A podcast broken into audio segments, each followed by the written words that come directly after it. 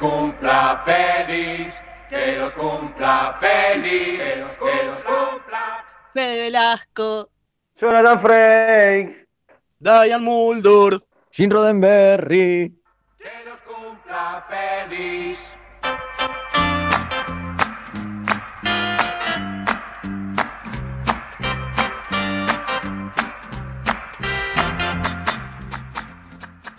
Y sí, estamos de festejo, de festejo cuádruple. No uno solo, cuatro, ¿entendés? Cuatro cumpleaños en uno. Y dicen que cuando vienen las desgracias viene acompañada. A la onda. Y guacha, ¿qué? Tal cual, tal cual. Así empieza el Remeras Rojas de hoy con un cumpleaños porque tenemos un gran festejo. Hoy le venimos a festejar el cumpleaños a cuatro grandes de Star Trek. Primero, Tremendo. Primero Federico Velasco, nuestro compañero, hoy no capitanea, hoy es solo un alférez, pero lo queremos un montón igual, que cumplió el 19 de agosto. Luego, a Jonathan Frakes, Vamos. un montón, y que cumplió Sí. 19 de agosto.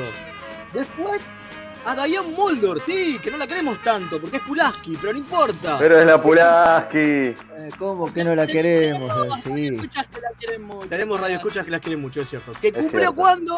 El 19 de agosto. ¿Y cómo no podía ser de ¿Cuánto otra tiene manera? ¿Cuánto tiene Amur? 90 años, no sé cuánto tiene los Hay 60. algo largos, largos, sí. Eh, y como dijimos, aparte, como vieron en nuestras redes y como venimos haciendo durante todo el año con esta cosa de las frases del tío Jin, hace unos días se cumplieron, cuando el 19 de agosto también, 100 años del nacimiento del tío Jin, como le decimos nosotros Ajá. muy cariñosamente al creador de Star Trek, Gene Roddenberry. Así que- 83 tiene Diane Mulder, no es tan Ah, mira. vieja, che. No está Parecía, bien, ¿eh? parecía cuando hacía Pulaski, parecía una señora mayor, pero, Pero no. Pero no, no, no, era, no era tan grande, o sea, tenía, Casi como vos, Fede cumplió. Casi tenía como vos. cin- 50 años tenía. Claro, sí, no era para Es tanto. de ¿eh? Patrick Stewart que hace ver a todo el mundo viejo. Claro. que es igual Sí. de viejo hace 80 años. Es cierto. Sí, sí, por solo, 50, viejo. ci- ci- 50 y pocos debía tener. Sí, Es esa gente que siempre parece. Claro, totalmente. Esa gente que siempre parece vieja, ¿no? Como Christopher Plummer. Como Velasco, Christopher Plummer. Exactamente. Así que bueno, John Connery, otro que Otro así también. que hoy tenemos hacía, un hacía gran padre festejo. de Indiana Jones y se llevaban 5 años. Cinco años. Eh, entonces sí, hoy tenemos un gran festejo y tenemos un gran programa de festejo. Somos los Remeras Rojas, mi nombre es Mael, hoy me toca capitanear a mí. Tengo a mi lado eh, físico real, la estoy tocando y todo, al alférez perdón, al alférez Kim. Hola, ¿cómo va? Bien, que te poseyó el espíritu del tío Jin. Sí. Con la mano. Con la mano suelta, claro. Sí, sí, un problemón. Ah, ya vamos a hablar de eso. Y también del otro lado internético lo tengo al alférez Rubio, Leonardo Rubio. ¿Cómo le va? ¿Cómo le va, capitán designado acá presentándome? Estoy con las guirnaldas, los globos, todo. Estoy con la Merck. ¿Cómo digo? Estoy con, con, con la harina, que, que- con la harina. para, para hablar de Roddenberry no puede faltar, claro. Eh, estoy- y no, harina porque vamos a hacer una torta en el cumpleaños de Velasco. No, no, por Estuvo muy favor, bien. por favor. Y obviamente el anciano del grupo, por solo cuatro No. meses, pero no importa, el anciano del grupo, Federico Oiga. Velasco, el alférez Velasco. Feliz cumple, Fede. Gracias, gracias, gracias.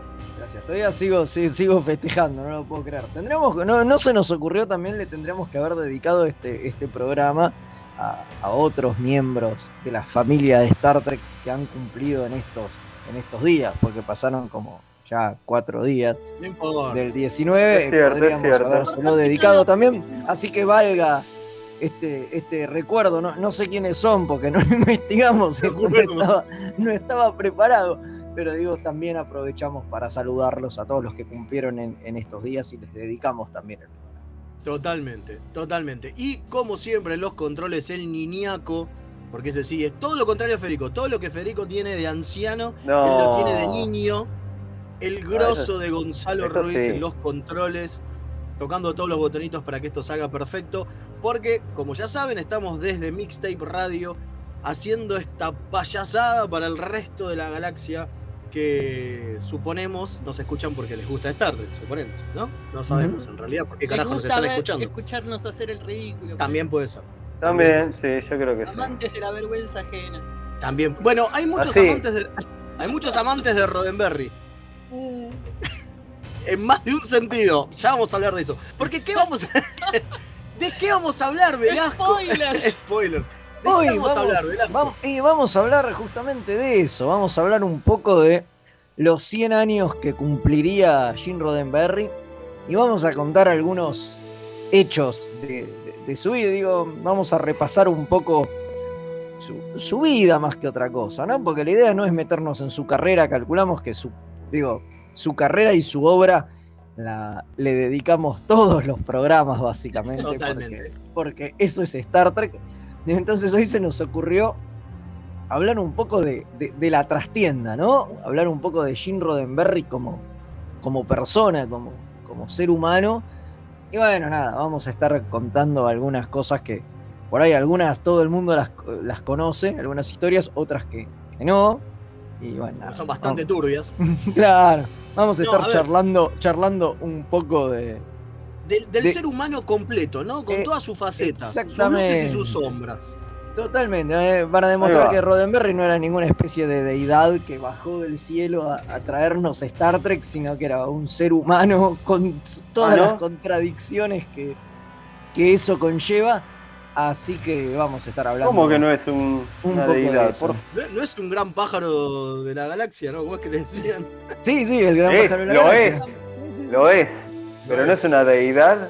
No, no. No, y, y bueno, bueno, y sobre eso también tenemos que hablar hoy, justo que usted menciona el gran pájaro de la galaxia, porque vamos a estar. Va a aparecer en el capítulo de hoy. va a aparecer en el capítulo de hoy. Seguimos con la temática de villanos locos o enemigos locos o lo- los enemigos más locos del mundo O loco. o como le quieran poner. Y en esta oportunidad no, tenemos que hablar de conspiracy, Sí, sí, sí, sí. ¿no? Llega el turno de la nueva generación, exactamente. Y vamos Hablando- a hablar hablando de- de-. Hablando de, de sombras de Gene Roddenberry, ¿no? De cosas Claro. oscuras del momento de Gene Roddenberry. Es el capítulo 20 25 de la primera temporada, ya casi terminando esa polémica primera temporada de TNG. Que iba a ser el último, ¿no? Y, y ahí Ah. medio de manotazo, ahora igual lo vamos a charlar, pero ahí medio manotazo ahogado metieron a los romulanos que supuestamente no iban a aparecer y crearon como un capítulo más, ¿no? Claro. Algo, algo de eso di- dice, di- dice, cuenta el mito, cuenta la Cuenta el leyenda, mito. ¿no? Lo vamos a hablar, lo vamos a hablar en un ratito, porque antes de eso vamos a abrir. No, la frecuencia la sabemos después. Así que ya vendimos el programa, ya saben de qué vamos a hablar. Vamos con la ta- con la, eh, la, la tanda, ya cualquier la cosa. con la es que la, el harina esa que me está tirando Leo me está. Perdón, no debería haber traído de, de- de esa harina loca. No, claro. Bueno, este- este- Pero es- si el viejo lo hacía todo el tiempo, va- ya vamos a hablar. es saludable, es medicinal. Claro. Bueno, vamos a hablar de un montón de estas cosas, así que quédense con nosotros. Eh, vamos con la presentación formal, Gonza, y ya empieza Remeras Rojas.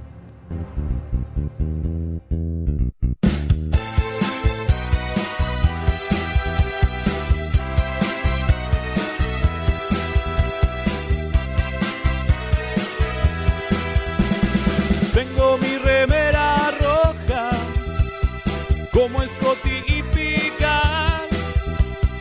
Lejos quedó la academia, voy camino a la Enterprise.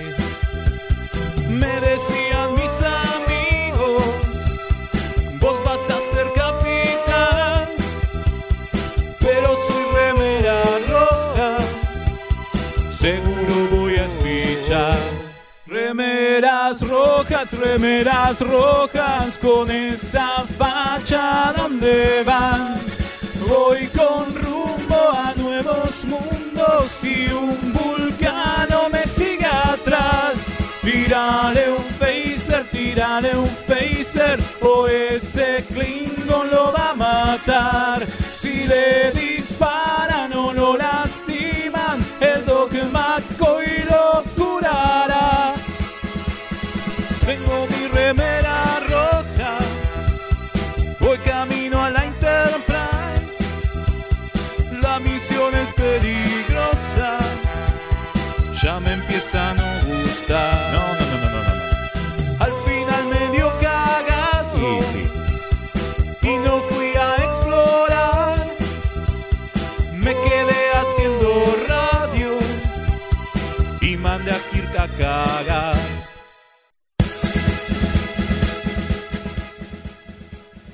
Y volvimos, sí, porque pensaron que nos íbamos, pero no. No alcanzó la cantidad de harina para que nos haga mal. Entonces vamos Es a hacer el programa. Vamos a hacer el programa full. Sí. Traje- Eh, Traje también bebidas alcohólicas también. Este, sí, nosotros acá todo. tenemos para picar algunos chisitos y palitos, porque bueno. Muy bien, muy Eh, bien. sí.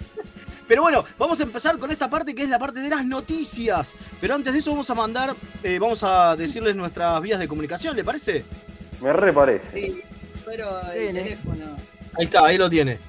Sí, eh, pueden mandarnos todos sus mensajes, puteada, también festejos, felicitaciones, eh, anécdotas que tuvieran con el tío Jim manoseándolos al más 54 No. 911.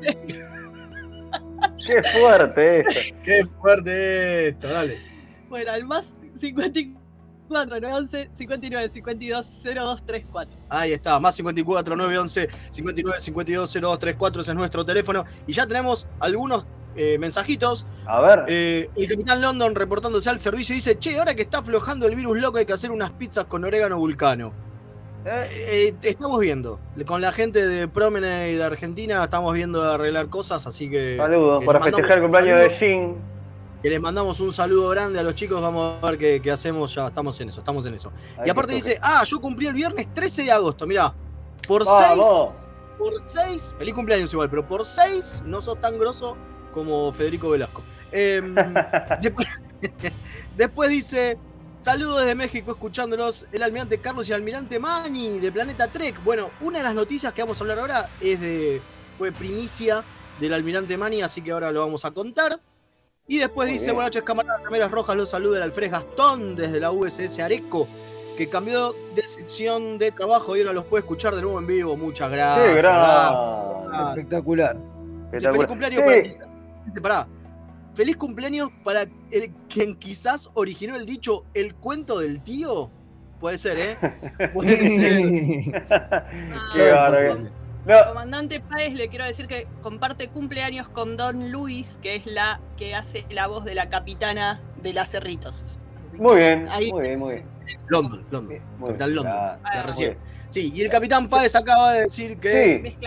Entre los capitanes. Sí, el comandante Páez desde la USS Quito, desde la USS Synergy en Quito, dice: Un abrazo a Fede. Nuevamente espero que haya tenido un estupendo cumpleaños. Ahí no sé. Muchísimas gracias.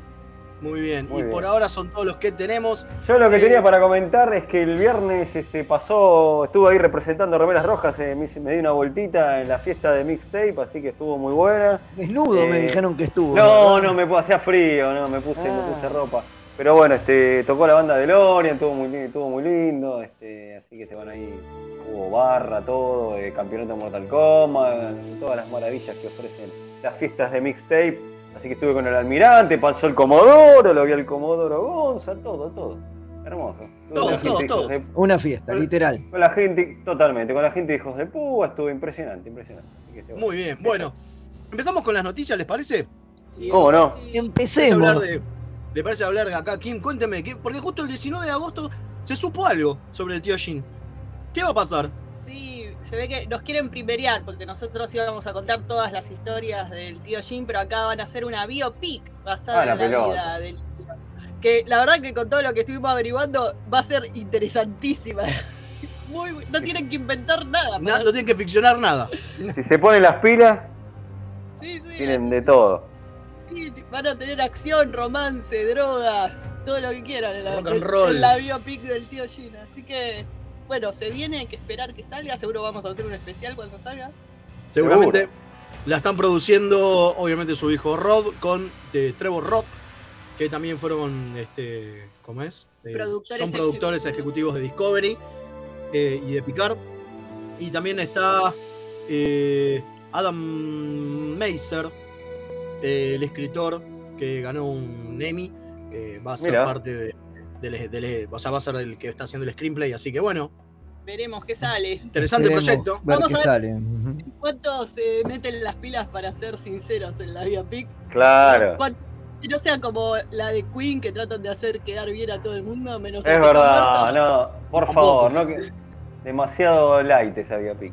Eh, porque Claro. están todos vivos, es distinto. ¿Viste? Eh. Cuando, cuando la gente se muere, se, se, Es Si sueltas un poquito más, Es, es cierto, es cierto. Claro, es cierto, es cierto. se va a llamar Jim Roddenberry Star Trek Fatos y Falopa, ¿no? Fantos y falopa.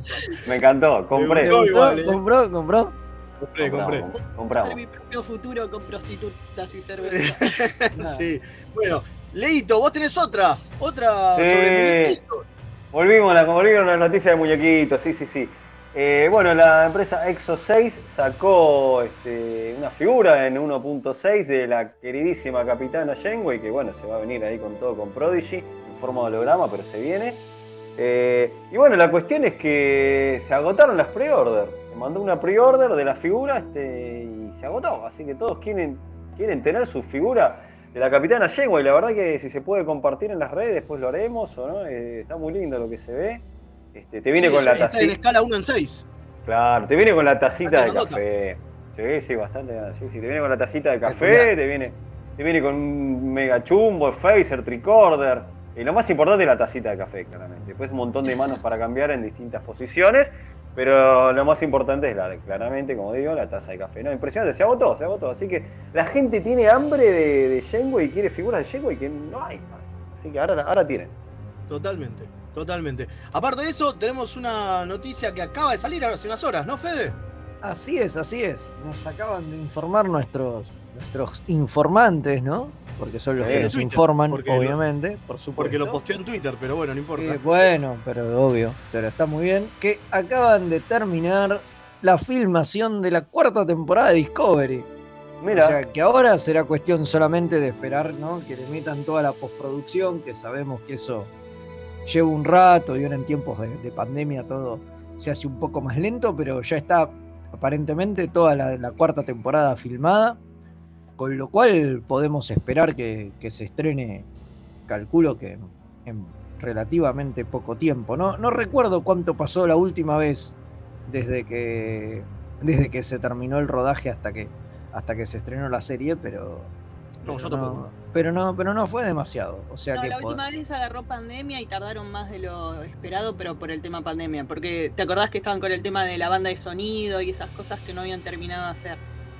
Ah, Claro. Así que se retrasó un poco. Ahora por eso. que van a ir mejor los tiempos. Y esto lo informó, Michelle Paradise en Twitter. que es la, una de la, la co-showrunner, digamos. De, de- exactamente, es la, la- la Discovery. otra showrunner la que no es Alex Kurzman, digamos. Exactamente. Así también. que bueno, nada, eso, o sea que tendremos, tendremos Discovery prontamente o algo así. Suponemos, estimamos que antes de fin de año podemos especular con que, Sí, lo que también. antes de fin de año, ¿no? Yo creo que sí.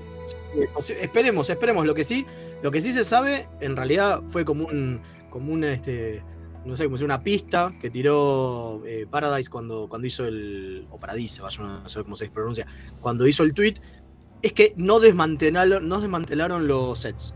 bueno, Mm, o sea, Dijo, ah, vamos a guardar los sets, los vamos a dejar ahí para cuando volvamos. O sea que, ah, no se van a ir a otra dimensión o a otra era. no, lo importante, es, no, lo importante es que hay quinta temporada. O Claro. quieren que haya quinta temporada porque no desmantelaron nada. Así que claro. es una linda pistita como para decir Discovery muy Sí, posiblemente tenga quinta temporada. Che, eh, muy rápido porque no, no estamos explotados de tiempo, pero bueno, se estrenó el segundo capítulo de la nueva temporada de Lower Decks. Eh, Momento, porque antes de eso, antes de eso, tengo otra novedad sobre ver, la peló. Pero sí, estamos con un montón de noticias. Pero tiene que ver, pero tiene que ver. Tiene que ver, obviamente. Esta específicamente la saqué de eh, Nación Trek, del, de, específicamente del Almirante Mani, que está estudiando para ser este actor de doblaje. Qué grande. confirmó, gracias a sus contactos, algo que después pudimos confirmar de otras fuentes, que es que ya está el doblaje de eh, Lower Decks para Latinoamérica. Tenemos Bien, actores bien, de bien. doblaje ya eh, para la gente de Latinoamérica. Hay una muestra de doblaje que están dando vueltas por, por internet, que está linda desde el primer capítulo.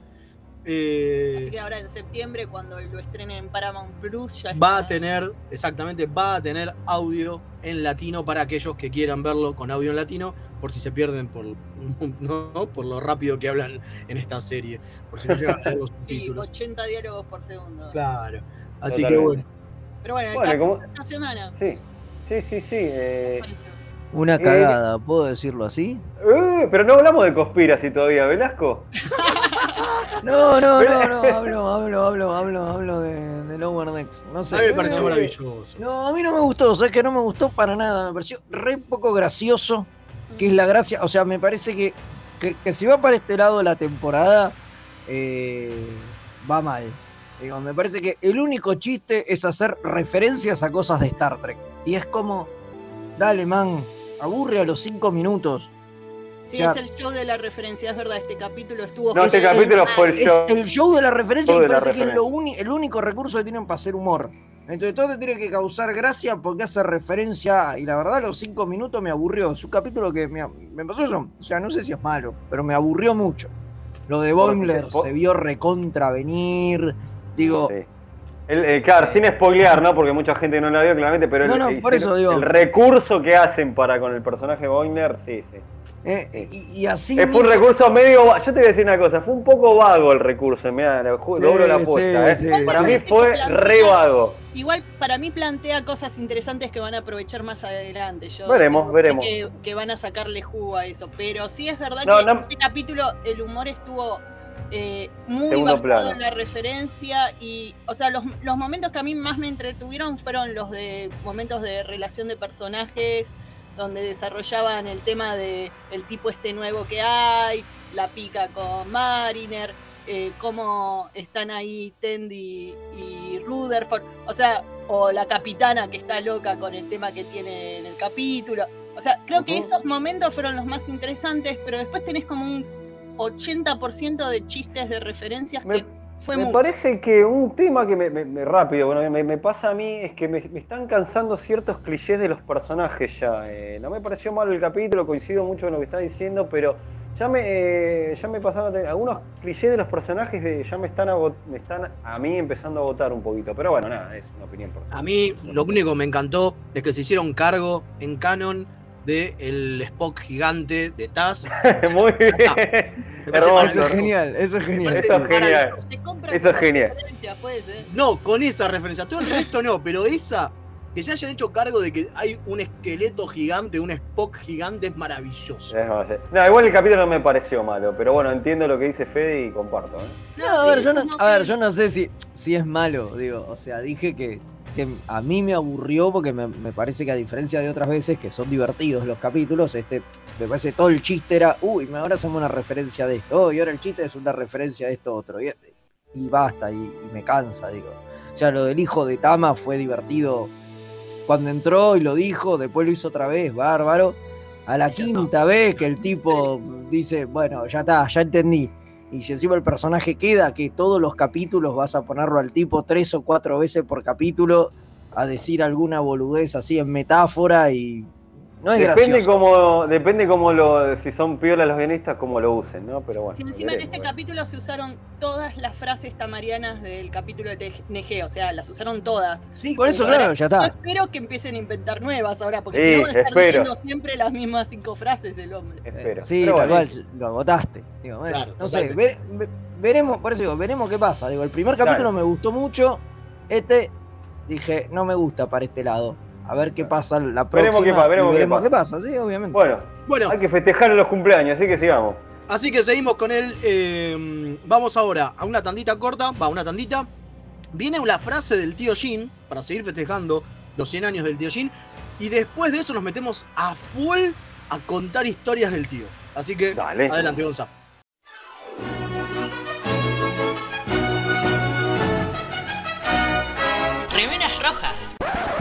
Es lo que hay. A primera vista, este universo puede parecer horriblemente mundano. Te sentís atrapado en una maraña de rutinas anestesiantes. Poco a poco, el indescriptible horror del tedio te asfixia. Por suerte, existen héroes que pueden rescatarte. Un grupo de aventureros decidido arriesgarlo todo. Su integridad física y mental es secundaria a su deseo de hacer el bien. Pero por encima de todo, se atreven a hacer las preguntas existenciales que nadie más se atreve a hacer. ¿Qué tienen abajo del gorro los pitufos? Para mí, corte taza, tipo Guy Gardner. No sé, para mí se afeitan como los monjes Jolene. No digan giladas. El gorro es para guardar dreadlocks como los rastafaris. Lo malo es que no son los del podcast que les vamos a pedir que escuchen. Se van a tener que conformar con Perdidos en el Éter. Un programa dedicado a los cómics, la ciencia ficción, los juegos de rol y otros temas ñoños, porque nosotros seremos extraños, pero no tanto como este mundo. Pueden encontrar Perdidos en el Éter en bit.li barra radioéter, b larga y latina t.ly barra radioéter. Advertencia, no nos hacemos responsables por deseos incrementados de consumir nerdeces o síntomas tales como saber más sobre cosas que solo son útiles para jugar a trivia.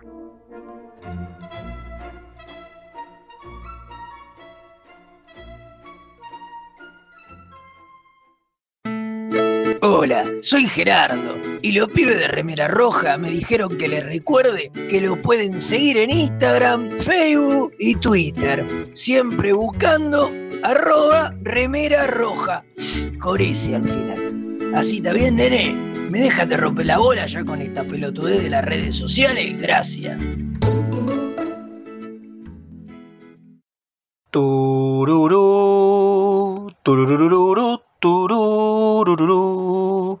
Los guionistas de TNG usaron el póker como juego para unir a la tripulación del Enterprise, porque obviamente no conocían el extenso catálogo de Akataka tienda de juegos. Mael, ¿podés dejar de jugar a que sos Jack Palance? No. Aunque usted no lo crea. Tururú, turururú, turú. De lo que se perdieron. Todo por no entrar en Instagram o Facebook y buscar Akataka BG con Kai Larga. ¡Qué giles! ¿Tenés un paquete que entregar? ¿Tenés algún envío urgente que hacer? Contactá a Mensa Fleet. Hasta que no se invente el transportador, es el mejor servicio de mensajería. Búscalo en Instagram como arroba mensafleet. Se escribe Fleet con doble E. Los amigurumis vienen directo de Japón y no son solo peluches tejidos, son parte de su cultura y son muy kawaii. Tené tu amigurumi personalizado de la mano de Hecho con Amor, de Mamá Manualidades. Búscanos en Instagram como amigurumis.mamamanualidades para ver todas nuestras creaciones.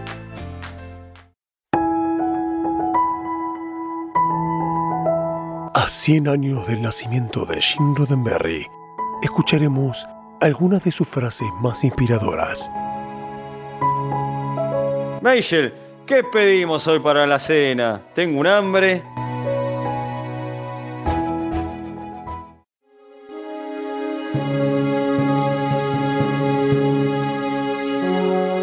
Historias detrás de las historias.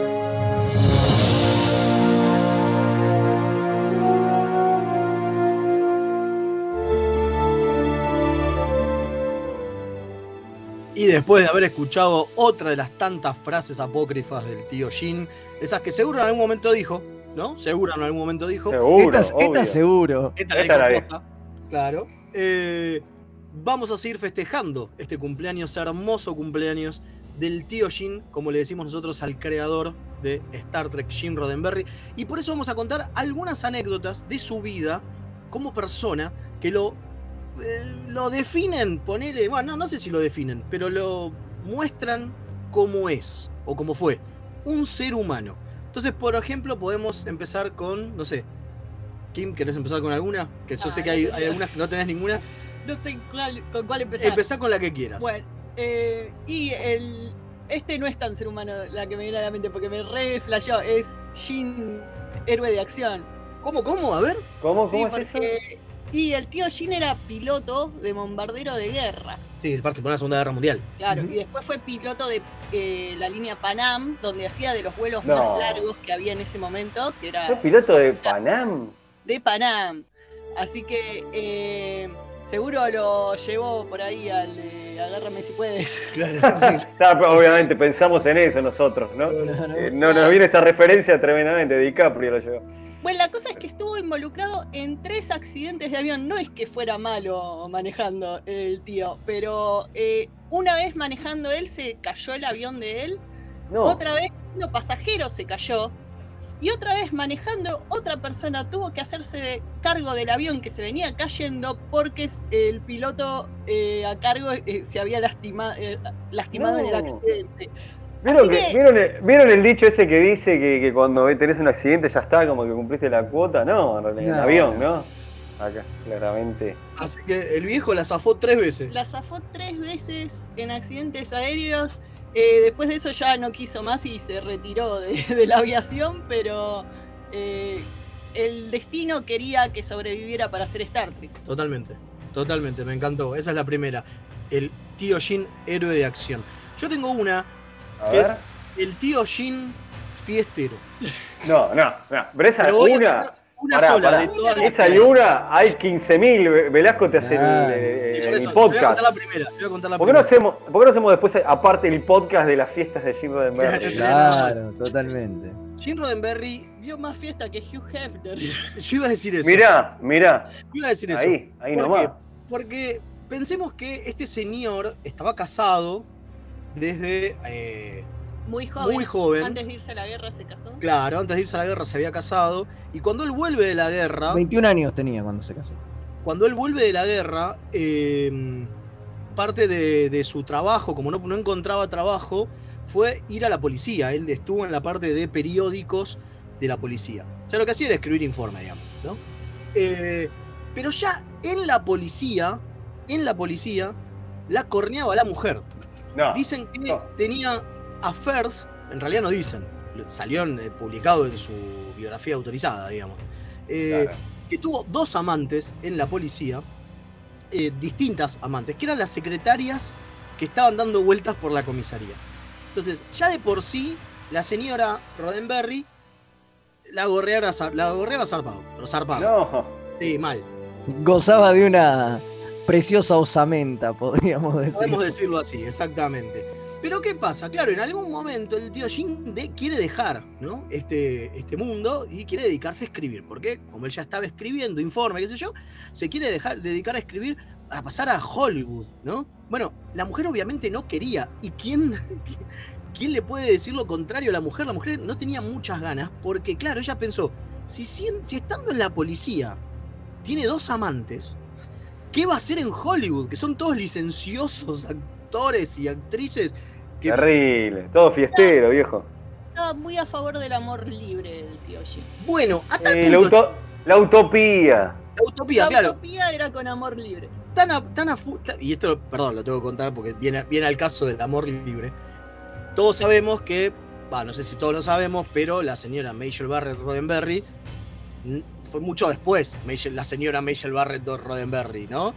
Antes, durante muchísimo tiempo, fue la amante de Jim Roddenberry, antes, mientras él estaba casado. O sea, cuando digo amante es porque él estaba casado con su esposa, supuestamente Qué felizmente casado, pero como tenía esta cosa del amor libre, estaba, tenía el amante, a- tenía de amante a Ro- eh, a Barrett, Barrett.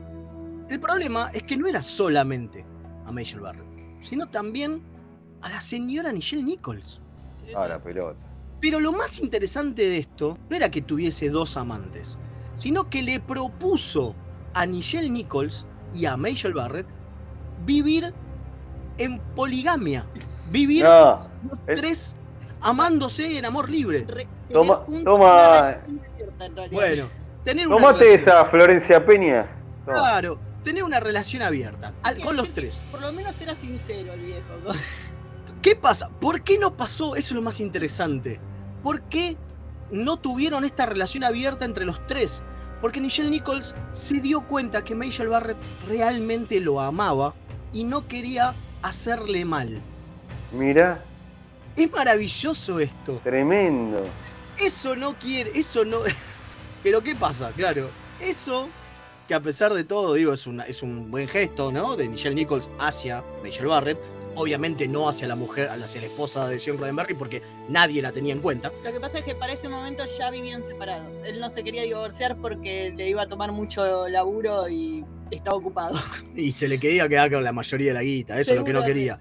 Así que no, no se divorciaba, pero ya no vivía con la mujer. Claro, Sí, pero igual ¿qué pasa? Esto, esto, esto estamos hablando todo antes de Star Trek, ¿no? Porque él las conoce a las dos eh, eh, cuando Lieutenant. filmaba eh, el, teniente, claro. Claro, No, pero- exactamente. Pero, cuando empieza con Star Trek es que se muda a vivir solo y ya es como que tienen matrimonio Y de ya nombre. no tiene nomás. ningún problema en nada. claro, claro. Sí, sí. Bueno, lo más interesante es que la señora Nichelle Nichols, a pesar de decirle que no, digamos que no quería este amor libre, eh, se la vio varias veces en la oficina de Jim Roddenberry desnuda, la encontraron varias veces. Eh, por ejemplo, cuentan que en un momento, en un cumpleaños de Jim, un guionista entra para desearle, fe- eh, del clásico chupame, ¡Feliz cumple! decirle feliz cumpleaños al jefe, ¿no? Y abre y encuentra que abajo del escritorio de Jim Roddenberry estaba Nichelle Nichols desnuda No, haciendo cosas. pasaron Qué maravilloso. cosas. Esperándolo. Es maravilloso. Es marav- Perdón, yo. Era un Casanova. Pero Sí, yo no total. entiendo, no entiendo cómo, porque Sí, Y ahora dejo que el resto siga Federico porque hay más. No sé. No, No. Fede tiene. Yo no voy a decir, no voy a decir nada porque eh, primero no me acuerdo ninguna. Y segundo que Fede se estudió todo y tiene cosas muy divertidas para contar. No, no, no, a ver, bueno, más allá de esto, o sea, esto, esto obviamente co- continuó. Y, y el tío, por ejemplo, una de las cosas que, que hacía era pagarle a, a su, a su secretaria para que no le contara ni a su mujer ni a Michelle Barrett con las otras minas con las que se iba. Y le decía No. que, que él invente juntas y reuniones porque se iba con otras minas y le mentía a las dos. Se iba a, pitu- se iba a piturrear el. No, el- no, no. Era. Era, era, era, era terrible. Era, era, era, era terrible. Más le, gustaban eso. Dicen que en, en- para un cumpleaños durante la segunda temporada, porque la anécdota esta que contó de Michelle Nichols es durante la primera temporada. Era el día del cumpleaños de Roddenberry durante la primera temporada de Star Trek. Durante la segunda, parece que hicieron una fiesta eh, en la oficina con bailarinas exóticas desnudas y qué sé yo. Y se enteró Lucille Ball No. y, y ardió Troya, ¿no? Y puso el grito en el cielo, claro. ¿Qué está pasando acá, viejo? Y, y fueron y lo cagaron a pedo. Y, y como que esto lo motivó a Roddenberry y le pareció gracioso, ¿entendés? Que, que se supiera. Y, Que lo y cagaron a- empezó a, a hacer como, como, como bromas, eh, bromas zarpadas y, y bromas de, de- así con connotación sexual durante el- las filmaciones y, y demás. O sea, porque esto le, le divertía, le, le- le- le divertía mucho. Y dicen que bueno, obviamente que el tipo siempre estaba involucrado en los en los castings de las actrices y, y qué sé yo, ¿no? Y, y siempre terminaba involucrada con, con, con Con alguna. alguna, alguna actriz. Claro, Tremendo, eh, no paraba el Una, tipo. una- una- una anécdota es que le dicen a uno, a uno de los de, de- de- de los de los directores, ¿no? Que haga un, un casting a, a una actriz que, que- que necesitaban. eh, acá está, a, a John Black, era John D.F. Black, ¿no?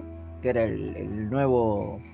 Era un guionista, era un story editor, ¿no? Y le pidió que tenía que entrevistar a una nueva actriz, qué sé yo. Y cuando la va a entrevistar, la mina se empieza a desnudar No. y se le sienta encima al tipo. Y en eso entra Roddenberry a la No. y le dice: Exijo una explicación de todo esto. Obviamente, la mina era Michelle Barrett y al pobre tipo le estaban haciendo una joda. Maravilloso. Pero- fuerte. Pero me, A me ver. imagino que, que no la debe haber pasado bien no. el A ver, muy raro. quiero sí. que entendamos esto. Nos puede causar gracia, pero en realidad es una mierda. Digo, no, A ver, si es Michelle Barrett con eh, Roddenberry está también eh, cuestiones pero ya porque- meten a un tercero darle las pelotas. No, digo. pero está bien, porque no, pero el problema sí son otras cuestiones, ¿no? Que como hemos- Claro, porque yo, como ¿no? decíamos Para no antes. nombrar, a- claro. Como decíamos antes, el señor estuvo en muchos castings y andás a ver lo que hacía. Claro, ¿No? ahí la por ahí lo Sí, complicado. El caso- señor este, digo, siempre tuvo esta fama. Incluso después también, digo, con Michelle Barrett estuvo casado hasta, hasta el final de sus días. Y siempre fue como su mujer. Y Michelle Barrett dijo siempre que fue, era el amor de su vida y qué sé yo. Pero así todo se sabe que desde 1975 él tenía otra amante que era Susan Sackett. con la cual también mantuvo una relación Fija. Extramarital fija hasta, hasta que se murió, básicamente. O sea que también estuvo 20 años más o menos, un poquito Claro, menos. claro, claro. eh, saliendo con esta otra mina, mientras, digamos, o sea, fue la, la, la, la Michelle Barrett de, de Michelle Barrett, digamos, claro. Claro, Michelle Barrett terrible. era la segunda durante, durante buena parte de, de- de su, de su relación con su mujer, y- digamos. y tenías, este, teni- estas como que son un poco divertidas dentro de todo, vamos a decir, pero tenías unas un poco más oscuras con la que se sabe, ¿no? Con Roddenberry, este, con los estupefacientes, el alcohol, bueno, ¿no? la dejamos para después, para que cuenten algo los demás también. porque si no- Yo lo que. Eh, no sé. Me Sí, pare- vos yo te- quiero contar una buena, porque Claro, vamos una buena, una una- buena. No, porque estamos haciendo, a- lo estamos haciendo mierda al, gordo, ¿viste? no, Va- No, vamos a contar porque es un hombre complicado, porque a la vez que tiene estas cosas de mujeriego, espantoso, cocainómano, qué sé Eso yo, no llegamos todavía. no llegamos, pero ya vamos a llegar. eh, el hombre también tenía la parte por la que lo admiramos, que es toda la cuestión de los ideales, que trataba de vivirlos de alguna forma. Y, por ejemplo, hay historia, de la misma forma en que está esa vieja historia que todos conocemos de cómo puso el pie en el suelo para que eh, Uhura fuera Nichelle Nichols cuando los de la cadena no la querían por negra. Eh, esto no fue la primera vez que él hizo algo así.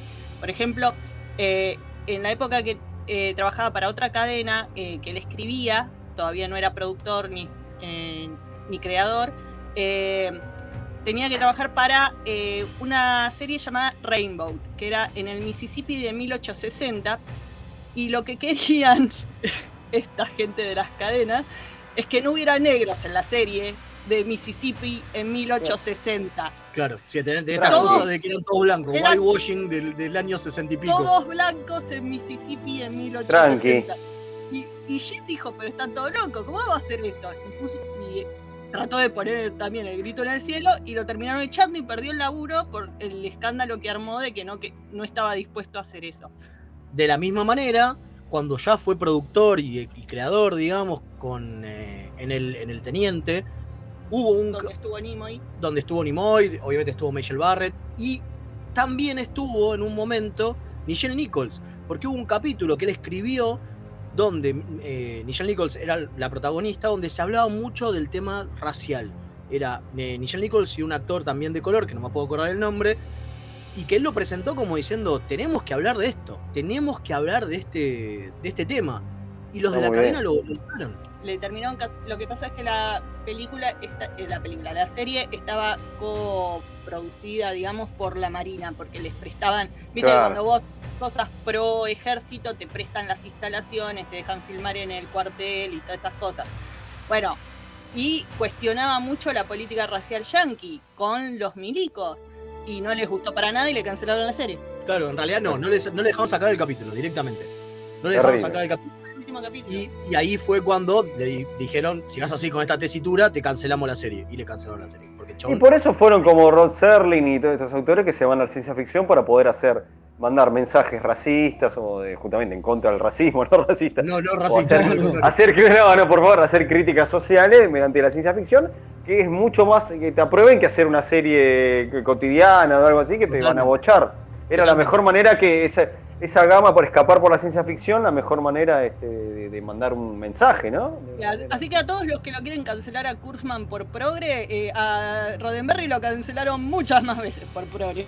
A, a, a- a Roddenberry lo echaron posta, no lo como a Kurman. posta, no como a Kurzman. Claro, a Kurma lo vienen echando, pero lo- lo- lo- los, los- los haters, qué sé yo. Fede, Fede tiene el, el- el bache más complejo de la, ¿no? de, de la historia del tío. Que es cuando empieza con a darse heavy. Sí, totalmente, ¿no? Que le complica, le complica la salud, ¿no? Eh, Bueno, termina matándolo. el, el- el amigo Roddenberry empieza con, con un tema con un tema de, de drogas aparentemente digo se daba con todo. ¿no? le daba el chupi a la No te- me- no le a la- faltaba a la nada. metacalona a la- al, al metifenidato al dexamil y bueno Ah, y a la vieja y querida merluza no o sea, a la cocaína que aparentemente se agarró este vicio filmando de motion picture. Yo creo que fue para poder soportarla, Porque No la única forma de, de- de poder entenderla o no dormirse es bajo los efectos de. En realidad era tan lenta porque estaba filmada a la velocidad que veía todo Jin. Entonces se Ahora- un saque y decía, esto va muy rápido, más lento, por favor. Ahora, ahora se Estaba entienden algunos, algunas, Ahora se, se entiende todo. Yo creo algunos que- conceptos, no, lo que sí se entienden algunos conceptos este, locos que tiene la película, ¿no? Ah, Estaban repuestos. Pero el problema es que esto, porque el tipo además de esto era diabético, No. tenía, sí, sí, era diabético, entonces to- todo este abuso de, de sustancias y qué sé yo, y además tenía eh, presión alta. eh, Todo, todo- tenía todo junto. eh, sí, y tomaba antidepresivos. O sea, o sea, claramente hacía unos cócteles, unos Claro, cócteles bueno, todo letales. esto le, le- le- le arruinó le, arruinó la salud, ¿no? Hasta que nada, Falleció a los después de- 70 años, claro. Sí, claro, no, pero tuvo va- va- varios problemas. Por ejemplo, en, en 1989 ya estaba en una silla de ruedas. Esto mucho, mucho no se sabe, pero ya Sí, viste, le, dio un, bo- bobazo que lo dejó, lo, lo dejó postrado en una silla de ruedas y después tuvo, viste, parálisis de un brazo, ya para el 91, que bueno, es cuando, cuando se muere, ¿no? Eh, convengamos Eso fue a, pri- a principios del, del 91, que tiene No, convengamos un infarto que, que lo deja bastante jodido y a fines de, de ese mismo mes eh, ya se muere directamente. No, lo que quería hacer un. No, no por una, una justificación, pero es como que el ambiente de Hollywood en esas épocas, los 60, 70. Sí, a ver, esta Había- era- era-. Claro, exactamente. De hecho, había drogas que las podías comprar en la farmacia, eso lo ves en Lobo de Wall sí, Street. Entonces no es como ahora se ve algo como, bueno, ah, qué loco, que hizo movimientos. Había una cuestión muy, muy naturalizada con el uso de las drogas, ahora por ahí más cuestionado. Eh, pero entonces este, era como que, tomate esto, que así te, te- te hace flashear para escribir. Y entonces por ahí el tipo entró en todo el ambiente hollywoodense, y claro, para no caer. o-. Y una, y, y- y- y una Sí. más para, para cerrar. Para cerrar, ya, dale, a ver. ya, después de Star Trek, el proyecto que el tío quería hacer eh, era Tarzán.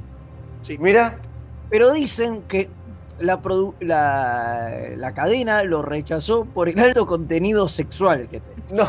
no. Dicen que se había ido al carajo y que para la televisión de los 60 era como súper zarpado, ¿no? No sé, quería ser Mirá como que- una especie de Tarzán semiporno, ¿no? No sé, pero se lo rechazaron por eso. Dicen Mirá. que la serie tenía un contenido sexual muy alto, lo que el tipo proponía, y Qué que loco. la televisión de fines de los 60, entonces en el 69, cuando Star Trek estaba terminando, el claro. tipo ya se le terminaba, estaba tratando de meter otro proyecto, se lo rechazaron por eso.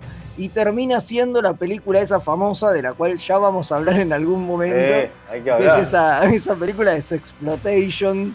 Dirigida por Roger Badin, nada más ni nada menos. Exactamente, medio extraña, en, de 1971, que bueno, nada, que termina canalizando toda esa sexopatía que tenía Yo tengo un, en esa película. Tremendo, claro, que eso es lo que se dice. Yo tengo un datito que era, es también podría ser un dato de Jack, ¿no? Pero no lo sabía. Que Roddenberry este, fue el, el primer guionista de televisión que tuvo una estrella en el Paseo de la Fama, ¿eh? en el año Sí, sí. 1985. Un dato para ponerlo en color también a esto. No, y aparte, y aparte para seguir demostrando que el tipo tenía cosas buenas, digo, contamos un montón de, de, de- de- de porquerías, porque justamente lo que queremos es desmitificar al tío Jim, ¿no? Digo, entenderlo como un ser humano, entender como Claro. un tipo, en se- una persona de verdad, ¿no? Además, además, esto lejos está de querer calumniarlo, ¿no? Son cosas que han salido en la aparece en la, en la bibliografía, en la biografía oficial y autorizada por oficial. su propia familia, o sea, Claro. es, es- es- es- es- es la realidad, o sea, no, no, no, no, no es Sanata que dice, no, este hijo de puta, todas las cosas que inventan del pobre Roddenberry, no, no. No, no, Esta- no. esta- esta- estas, estas son las cosas que la familia deja que se sepan. Así que imagínate lo que no, no sabemos. Imagínense lo que no se puede saber, sí, totalmente. Pero a la vez con todo eso, toda la parte, o sea, porque nosotros siempre lo re- reconocemos todo lo bueno que hizo con Star Trek, entonces es un para balancear, para no, no hay que mitificar a la gente, hay que amarla con, Con sus todo, desperfectos obvio, también. Totalmente, totalmente, Bueno. porque a pesar de esto el tipo era un gran humanista y eso va a estar siempre presente en toda, en toda su obra. Pasa que eso en su obra se ve, lo otro, Lo otro no, claro. Bueno, a veces Claro. sí. Bueno, en la película no, sí. no tendríamos tanto Kirk sin remera si no se viera. Es tanto, cierto, sí, es verdad. Totalmente. Bueno, Bueno, Vamos, a, vamos ahora a una tantita rápido y después nos vamos a hablar de un capítulo que también marca medio la decadencia del tío Jin en TNG. Así que Vamos a la tandita.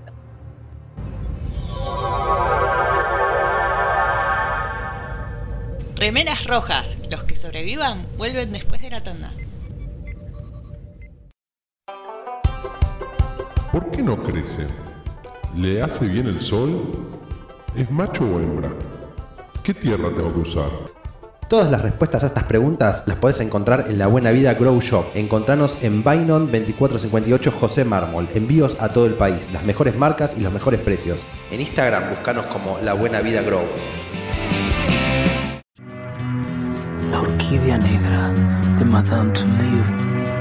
Un viaje radial al vértice de la circunferencia de la mente y los sentidos. Lunes, 22 horas por www.mixtaperadio.com.ar Si estás buscando un programa de economía que no te bajonee, Perdí mi ribotril. que no te diga qué va a pasar con el dólar, ¿Y cómo me hago millonario? ni cuánto va a subir el precio del tomate, ¿O la lechuga? ¡Tu búsqueda terminó! Dos tipos de cambios son Pablo Mira y Gerardo Rovner. Ellos están todos los jueves de 20 a 21 por mixtaperadio.com.ar. La mejor música alternativa y la movida de las bandas emergentes están en El Alternador. Conducen Pablo Sándor y Tomás Martos. Escuchalo en vivo los jueves de 20 a 22 horas por mixtaperadio.com.ar. Toda la oscuridad de la noche al mediodía de Mixtape Radio. Midnight Madness. Porque en algún lugar del mundo es medianoche. Hola, soy Rosalía y los chicos de Remeras Rojas me pidieron que les recuerde que pueden invitarles un cafecito entrando en mixtaperadio.com.ar para ayudarlos a mejorar el programa. Che, si quieren que les inviten un cafecito, ¿no es mejor que sea uno en Che Sandrine?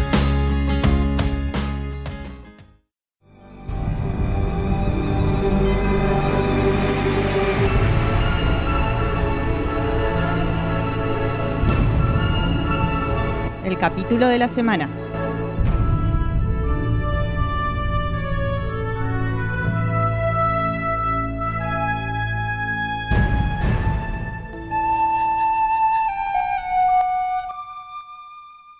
Y con la flautita marcamos que se vino el momento del capítulo de la semana. Seguimos con la idea de los eh, enemigos locos, Villanos villanos, locos. y este está todo mal, ¿eh?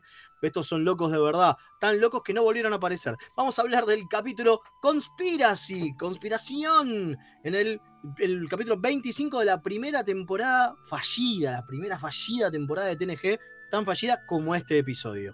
Eh, 24 en Netflix porque cuenta Farpoint como uno. Sí, Claro, eso mismo. exactamente. Bien la aclaración de King. Bien la aclaración, bien la aclaración. Este capítulo, eh, la verdad que... eh. Horrible. A ver, pa- para los que no se acuerden, es el de los bichitos. El de los bichitos que se meten por la boca de la gente. Y controlan a la gente. Controlan a la gente. ¿no? Además, es a- además que tienen un...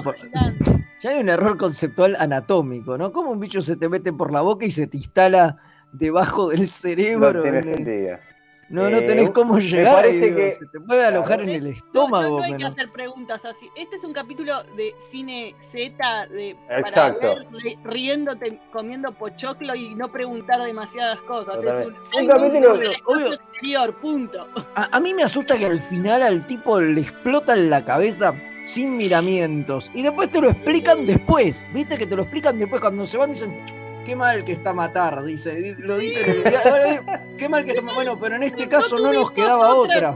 Pero quedaba otra. ¿Cómo que no te quedaba otra? Sí, porque encima lo más, lo más importante me parece que es que el tipo al final dice, bueno, tienen que entenderlo, podemos, podemos coexistir o una cosa Y le- así. lo cagan a chumbazos. Le- le- Y lo cagan a tiro.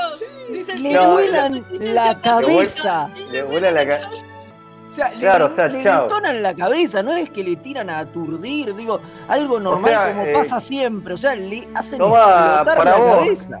Para vos, Cronenberg. Algo que a este respecto que mucha gente se horrorizó cuando eh, el elfo espacial estuvo descabezando gente en Picard. Totalmente. Eh, y decían, ¿cómo en Star Trek esta clase de violencia? Le- y en este capítulo, eh, para Canadá tuvo que ir con una advertencia de cuidado que van a ver algo espantoso. Y en la BBC directamente cortaron partes de tan violenta que les pareció la escena de volemos de la cabeza al tipo. Mirá qué loco, ¿eh? qué loco. Muy jugado, ¿eh? ahí como decimos, esto es, como decíamos antes, como para pegarlo con el capítulo anterior, con, la, con el bloque anterior, algo fallido de TNG, ¿no? Que era supuestamente poner a estos tipos como los futuros posibles, futuros enemigos. En realidad o lo que querían era que hubiera una conspiración. O sea, la idea de, de, de, Sí. de- de Torné, de Tracy Torné, Claro. era, Que es el que hizo el- el- la historia, va, no la historia, el guion. Es el- era que hubiera una conspiración real. La Y cayó. Roddenberry y dijo, no, no, no, la federación es perfecta, no puede haber una conspiración. Y ahí tuvo que agregar a, a los extraterrestres estos, que fue la devolución que Claro. le hizo Roddenberry de, de la propuesta, digamos. Entonces Eh, fue, lo- se terminó transformando en una especie de, como dice Kim, cine Z, in- invasión de los usurpadores de cuerpo. Totalmente. Porque la premisa original era muy interesante, la de la conspiración en la Sí, porque era más federación. como un golpe de Estado. Era que Exactamente. tipos de la federación querían hacer un golpe. Claro, Entonces se iba a la mierda la utopía.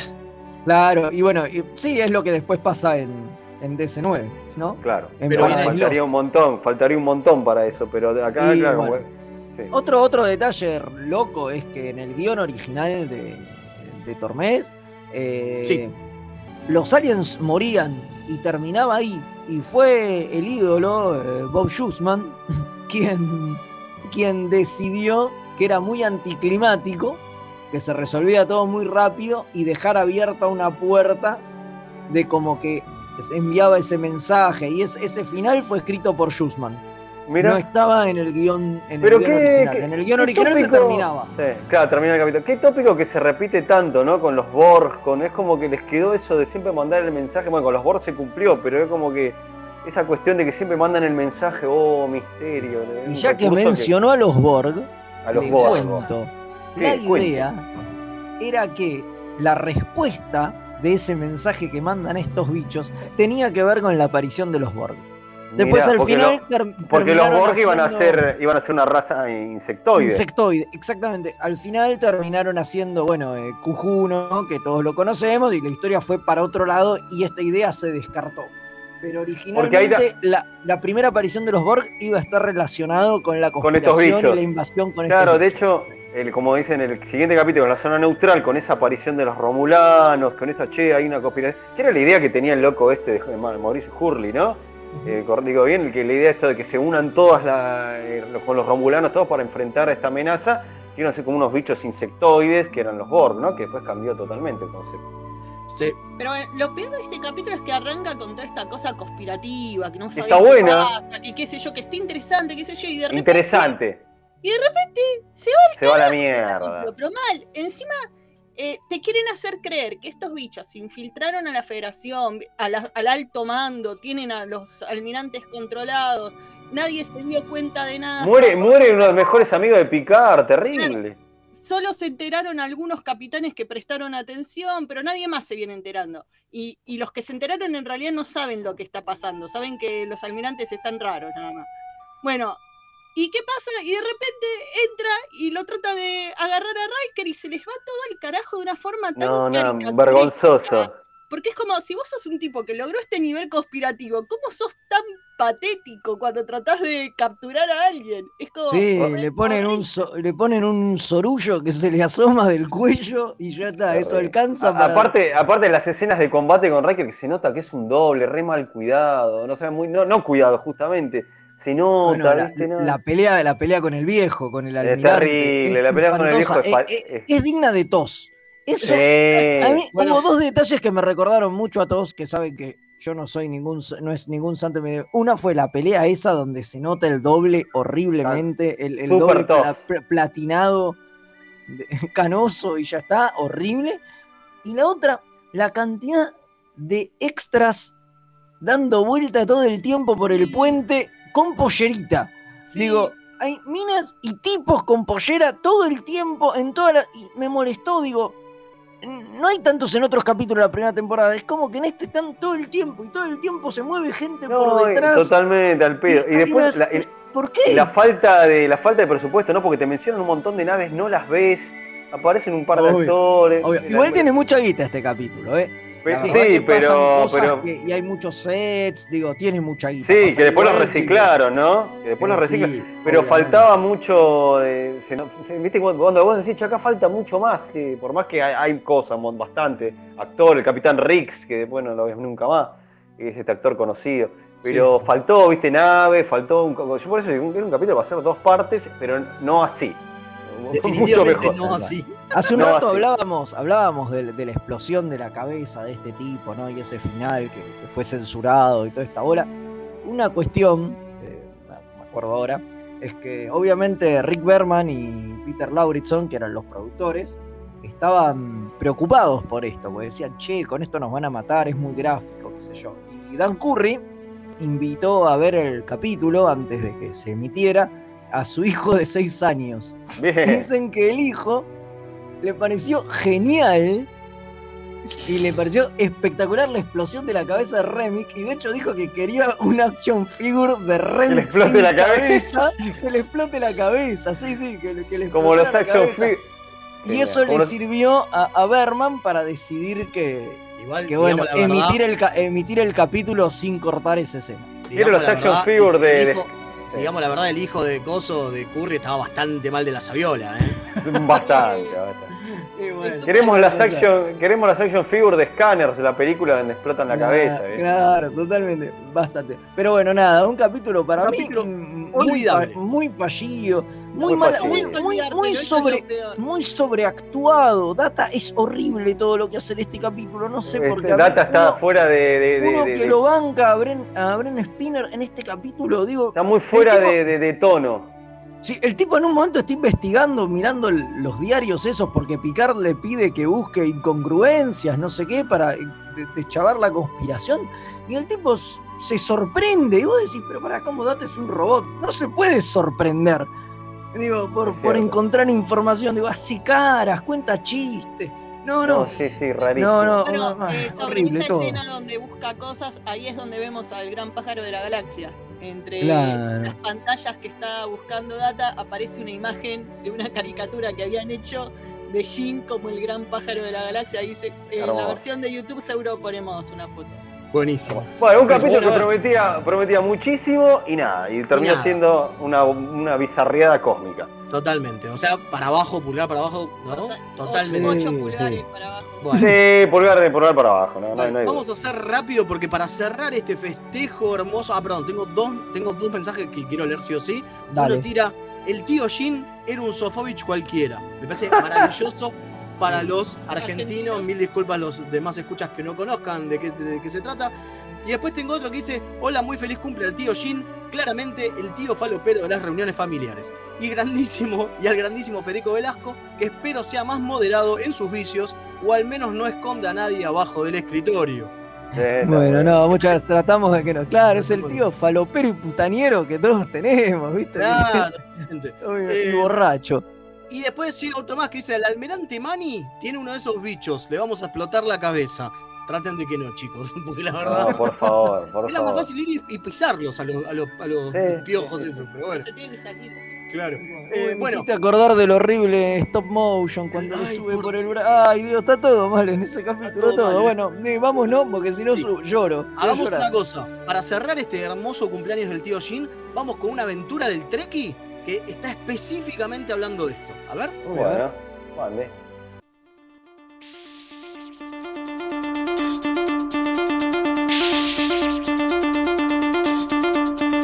Mixtape Radio presenta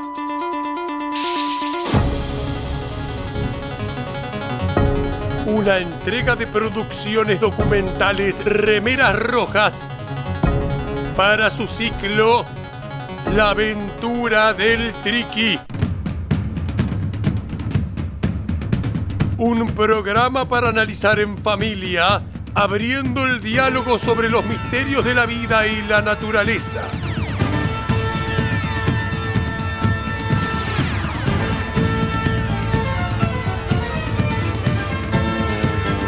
Hoy presentamos Cristo. El Tricky Millennial. No me la container. No sé quién es ese Roddenberry. El creador de Star Trek es Kurzman. Esto fue La aventura del Tricky.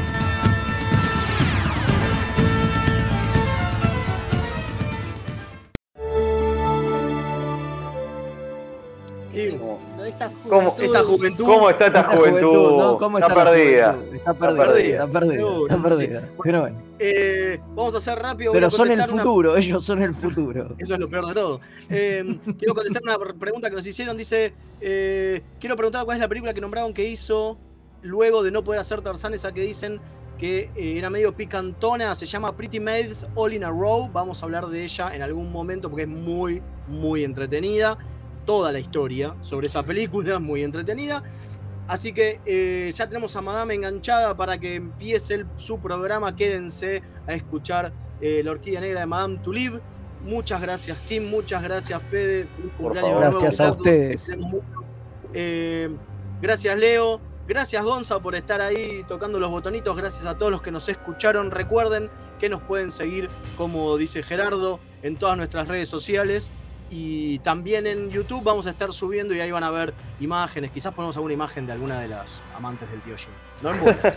Yo me voy a, me voy a escuchar eh, jazz para festejar el cumpleaños de. yo me voy a hacer una línea. No. ¡No! No, no. No entendió nada, que a su edad le hace mal, no se dio La cuenta. moraleja de la historia era que no, porque si no te Ah, agarra una bueno, CB. Claro. Bueno, chicos, nos vemos. Gracias. Eh, nos vemos el lunes que viene. Adiós. Nos vemos el lunes que viene. Hasta luego.